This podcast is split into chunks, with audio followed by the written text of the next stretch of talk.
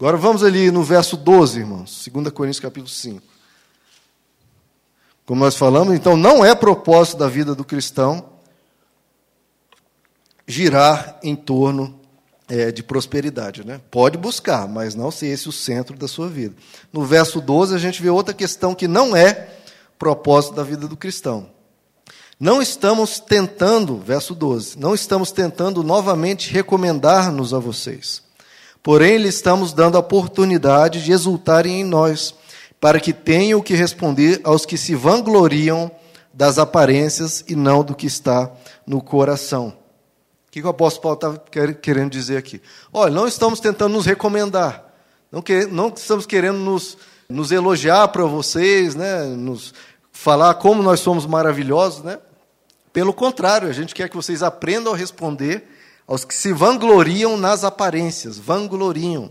Né? A palavra vanglória, pessoa que quer aparecer, que quer se destacar, que quer ser importante, que quer ser alguém, entre aspas, Daí que vem essa palavra vanglória, que se você quebrar a palavra, né, van, glória, né, uma glória vã, né, que não serve para nada, né? Ou seja, muitas pessoas, irmãos, vivem a sua vida, têm o propósito da sua existência como querendo satisfazer a terceiros, satisfazer as outras pessoas, né?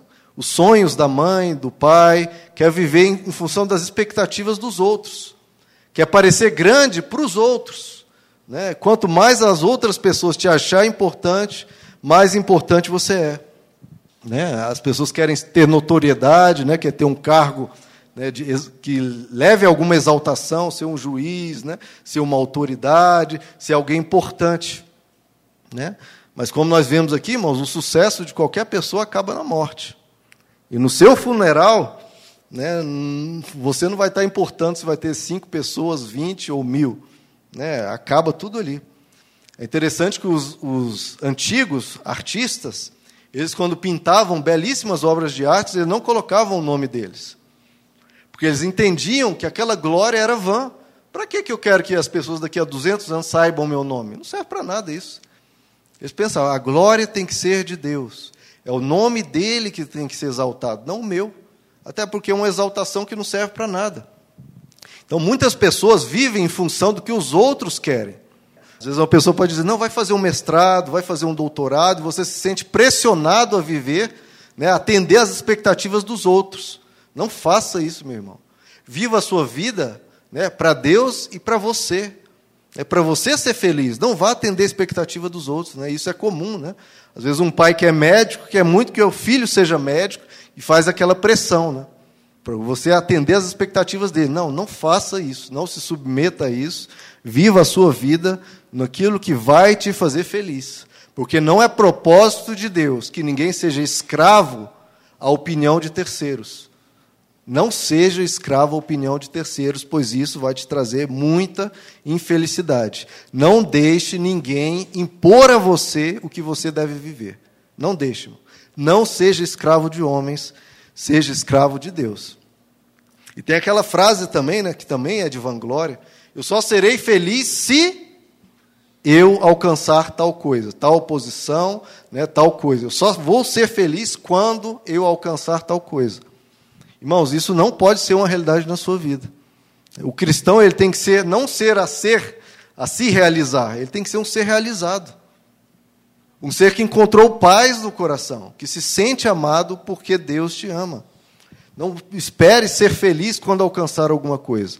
Você primeiro tem que ser feliz pelo hoje. Né? Hoje me mandaram uma mensagem né? no WhatsApp que nós temos que aprender a ser contentes com o que nós temos hoje. Que a gente pode buscar ter mais. Amém. Conservem-se livre do amor ao dinheiro e contentem-se com o que vocês têm. Contentem-se. Nós temos que ser pessoas felizes, irmãos. Porque nós sempre queremos mais. Faz parte do ser humano querer avançar. E por causa dessa busca de sempre querer avançar, a pessoa está sempre infeliz. Não, é porque eu tenho que alcançar mais, eu tenho que buscar. Não, meu irmão. Né? Porque eu ainda não cheguei lá. Tudo bem, se você não chegou lá, seja feliz hoje, contente com o que você tem hoje, grato com o que você tem hoje, e normalmente vá buscar as próximas coisas, os próximos passos. Mas no hoje você tem que ser feliz. Nunca viva nessa escravidão de que eu só vou ser feliz quando chegar lá. Quando você chegar lá, você vai ser feliz. Quando estiver aqui, você vai ser feliz. Né? Ontem eu estava conversando com a minha esposa, né? as pessoas estavam saindo, né? É, tinha bastante engarrafamento lá em Águas Claras, ontem à noite. Né? E pensa, né? não, não é hora de rush, ninguém está voltando do trabalho. Aí minha esposa falou: ah, pessoal que não tem filho, né, deve estar tá saindo para jantar, né, para ir no shopping, para ir no cinema. Agora a gente que tem filho não dá para fazer isso. Aí eu falei para ela, sim. E eu não troco por nada o que eu estou aqui, despreocupado em casa com a minha esposa, com meus filhos. E eu falei, não existe que uma coisa é melhor que a outra. Como diz a Bíblia, cada propósito tem a sua hora. Quando você é mais jovem e não tem filhos, aproveite, vá no cinema, vá no shopping, vá, vá no, conhecer um restaurante e seja feliz com aquilo. Não fala, eu vou ser feliz quando tiver filho. Não, aproveite a sua vida hoje. E quando você tiver filho, também não fica olhando para trás ou para frente. Não, sou feliz com o que eu tenho hoje. Cada momento da vida tem que ser desfrutado da forma que ele é. Não pensando que um é melhor que o outro. Não, nada melhor que nada. É tudo ótimo, tudo maravilhoso, tudo é para ser vivido de forma plena. E uma coisa, irmãos, que é importante. Não pense que você vai ser importante né, quando as pessoas te considerarem uma pessoa importante. Não. Deus, Ele te acha uma pessoa importante. Porque Ele te criou. Como nós falamos no início, ele tem um propósito para a vida de cada um. Se ele gastou o seu precioso tempo te criando, é porque ele gastou um tempo ali pensando: eu vou criar a Vera, eu vou criar o Cláudio, eu vou criar o Eduardo, eu vou criar. Cada pessoa ele pensou individualmente. Então você é importante porque ele pensou em você e quer que você viva a eternidade com ele. Você viverá ao lado de Deus eternamente. Né? Tem uma frase que, que os cristãos às vezes usam, né? eu não sou nada. Né? Que é uma frase querendo passar humildade, né? e a pessoa está tentando ser humilde, mas não é uma frase muito boa, né? eu não sou nada. Não, meu irmão. Deus não ama nada. Ele ama você demais, porque você é importante para Ele. Então você é um tudo para Ele. Deus chamou de tal maneira que deu seu Filho unigênito por você. Então você é muito mais amado, muito mais importante do que você sequer vai sonhar, meu irmão. Porque Deus se pensa em você, se importa com você. Né? Aquela questão do, do namorado apaixonado que passa o dia todo pensando na namorada, é Deus em relação a você. Você é importante para Ele. Deus não criou um nada, você tem um valor infinito para Ele.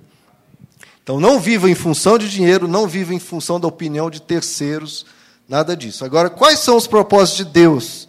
De Deus para a nossa vida, irmãos. Vamos aí no verso 4. Ainda em 2 Coríntios capítulo 5, verso 4. Quais são os propósitos de Deus para nós? Pois enquanto, versos 4 e 5, pois enquanto estamos nesta casa, gememos e nos angustiamos, porque não queremos ser despidos, mas revestidos da nossa habitação celestial, para que aquilo que é mortal seja absorvido pela vida. Foi Deus que nos preparou para esse propósito, olha, para esse propósito, dando-nos o Espírito como garantia do que está por vir. Deus nos preparou, preparou para esse propósito. Que propósito? Que aquilo que é mortal seja absorvido pela vida, ou seja, que nós venhamos a ganhar a vida eterna, que nós venhamos a ser salvos. Esse é o propósito de Deus para a vida de todos nós. Que nós venhamos a ser salvos. É isso que Deus quer. Você pensa, ah, Deus, cumpre em mim aquilo que você quer. Deus vai te falar, eu quero e é meu propósito que você seja salvo. Isso é a principal coisa. Ah, mas eu já sou salvo. É, mas você tem que perseverar nisso. Nós vamos ver isso. Abra comigo em 1 Pedro capítulo 1, queridos. Do verso 3 em diante. 1 Pedro 1, 3. Bendito seja o Deus e Pai do nosso Senhor Jesus Cristo. Conforme a sua grande misericórdia, ele nos regenerou para uma esperança viva, por meio da ressurreição de Jesus Cristo dentre os mortos, para uma esperança que jamais poderá perecer, macular-se ou perder o seu valor, herança guardada nos céus para vocês que mediante a fé são protegidos pelo poder de Deus, olha só, nós somos protegidos pelo poder de Deus, até chegar à salvação prestes a ser revelada no último tempo. Nisso vocês exultam, ainda que agora, por um pouco de tempo, devam ser entristecidos por todo tipo de provação. Veja só, irmãos ainda que agora, por um pouco tempo, devam ser entristecidos por todo tipo de provação. Veja, nós acabamos de ler que Deus, nós somos protegidos pelo poder de Deus, mas podemos ser entristecidos por todo tipo de provação. Nós como, nós, como é que nós podemos ser protegidos e passar por todo tipo de provação? Porque o objetivo de Deus não é te dar uma vida sem sofrimento, irmão. Não é. Não, você vai ter sofrimento, eu te garanto isso, porque Jesus disse que neste mundo nós teremos aflições. E o apóstolo Pedro diz: por mais que a gente passe por um pouco de tempo, ser entristecidos por todo tipo de provação. Porque o objetivo não é, o propósito não é uma vida sem sofrimento. O propósito é a salvação. Nós estamos sendo protegidos por Deus para chegar a essa esperança, a essa herança. E continua no verso 7. De novo, 6. Nisso vocês exultam, ainda que agora, por um pouco de tempo, devam ser entristecidos por todo tipo de provação. Assim acontece para quê? Olha, para que a gente é entristecido por todo tipo de provação? Assim acontece para que fique comprovado, comprovado, que a fé que vocês têm, muito mais valiosa do que o ouro que perece, mesmo que refinado pelo fogo, é genuína e resultará em louvor, glória e honra quando Jesus Cristo for revelado. Mesmo não tendo visto, vocês o amam e apesar de não verem agora, creem nele e exultam com alegria indizível e gloriosa, pois vocês estão alcançando, olha só, vocês estão alcançando o alvo da sua fé, a salvação das suas almas. Qual que é o alvo? Qual que é o propósito da fé, da vida cristã? A salvação das nossas almas. Se o propósito é esse, e, é para você ter essa salvação, essa sua fé, não é a, fé, é a fé que leva à salvação? Essa fé tem que ser provada genuína. Porque tem gente que diz que crê em Deus, meu irmão, e vem qualquer desafio, vem uma dificuldade, vem uma doença, vem um problema, a pessoa, ó, zarpa da igreja. Você nunca mais vê a pessoa. A sua salvação só vem se você tiver uma fé genuína. E como é que as pessoas vão saber? Como é que eu vou saber que eu tenho uma fé genuína? Como é que você sabe que você tem uma fé genuína? Daí você vai ter que passar por um pouco tempo, você vai ter que ser entristecido por todo tipo de provação. Você vai passar por isso para que seja provada a sua fé como pelo fogo e ela vai ser mostrada genuína e você vai alcançar o alvo da sua fé, que é a salvação das suas almas. Então veja, o propósito do cristão não é ter uma vida sem sofrimento é alcançar a salvação da alma. E se para isso você tem que passar pelo fogo para ser limpado, a Bíblia usa muito essa figura de que a prata, quando ela está suja, ela precisa ser limpa e você tem que passar ela pelo fogo. E às vezes o cristão passa por esse fogo, às vezes não, ele vai passar por esse fogo e alcançar a salvação das nossas almas, que esse é o propósito de Deus. Aí você pensa, não, mas eu já me converti, eu já aceitei Jesus Cristo, eu já batizei, ótimo. E agora você tem que perseverar. Perseverar. Jesus diz em Mateus 24: devido ao aumento da maldade, o amor de muitos se esfriará. E aí ele fala: mas aquele que perseverar até o fim será salvo. O que perseverar até o fim será salvo. Você está aqui hoje, hoje, e amanhã e daqui um mês? E daqui um ano? E daqui a dez anos? A sua fé, como vai estar? Não interessa o hoje, meu irmão. O hoje é importante, faz parte dessa caminhada. Mas Jesus diz que será salvo aquele que perseverar até o fim será salvo.